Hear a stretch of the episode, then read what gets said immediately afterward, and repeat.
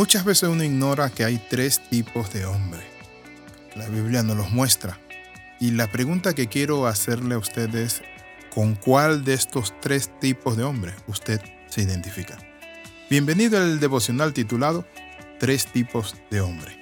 La palabra del Señor dice en 1 Corintios 2.14, pero el hombre natural no percibe las cosas que son del Espíritu de Dios, porque para él son locura, y no las puede entender porque se han de discernir espiritualmente. Por eso la Biblia nos muestra a nosotros en 1 Corintios 2.14 esta gran realidad, de que el primer hombre que existe es el hombre natural.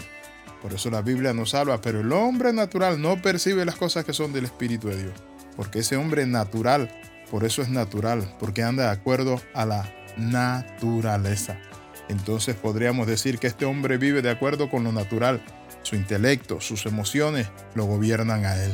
Nunca ha nacido de nuevo, es inconverso. No conoce el espíritu, ni el área de la palabra, ni esa convicción personal de que es un pecador y necesita de Dios. El hombre natural no está despierto a las cosas espirituales. No puede entender lo espiritual porque no es racional. La palabra de Dios, sus promesas, su gracia y la fe son cosas incomprensibles para el hombre natural.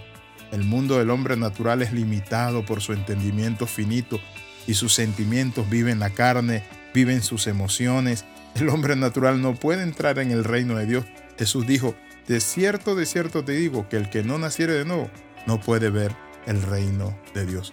Hay personas que todo lo quieren razonar, medir, tocar, palpar. Jesús dijo, bienaventurados los que creen sin haber visto.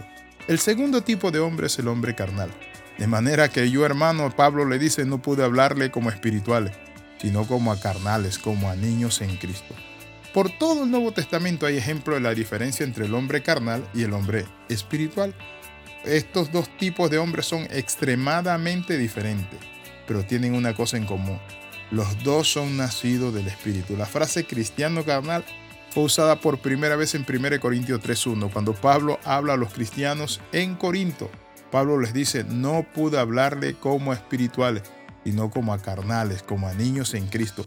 Y aunque son carnales, son niños en Cristo que tienen que crecer y alcanzar el desarrollo. Lo primero que aprendemos de esta palabra es que el cristiano carnal es como un niño. El cristiano carnal es uno que ha nacido de Dios de nuevo, pero vive fuera del reino en cierto sentido. ¿Por qué?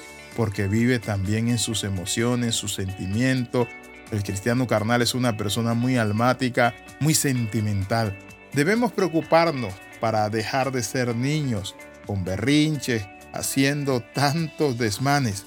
Cuando nacemos todos somos carnales y cuando nacemos de nuevo esta carnalidad persiste. El problema con los cristianos de Corintios fue que después de varios años todavía eran carnales.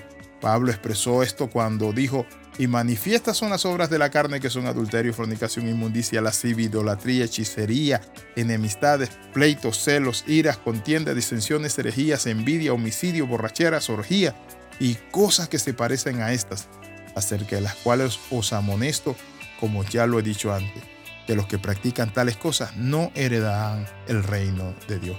Gálatas 5, 19 al 21. Entonces quiero concluir con el último tipo de hombre. ¿Y saben cuál es? el hombre espiritual.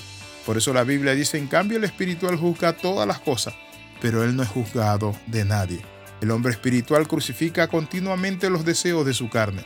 El hombre espiritual vive siendo guiado por el espíritu, no por su percepción, no por sus emociones, no por sus delirios de grandeza, no por la carne. Las características dominantes del hombre espiritual son tres. Lo primero, tiene el entendimiento de los deseos de Cristo. Lo segundo, tiene los frutos del Espíritu. Y lo tercero, te dirige el Espíritu Santo, la guianza del Espíritu. Entonces los deseos de Cristo es que el cristiano carnal pone su enfoque en la experiencia de su conversión, pero el cristiano espiritual es consumido por Cristo mismo, por su espíritu, por esa entrega.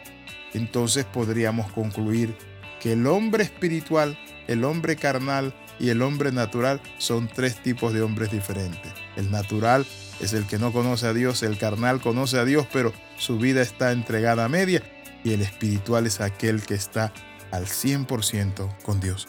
¿Cuál de los tres es usted? Quiero invitarlo ahora.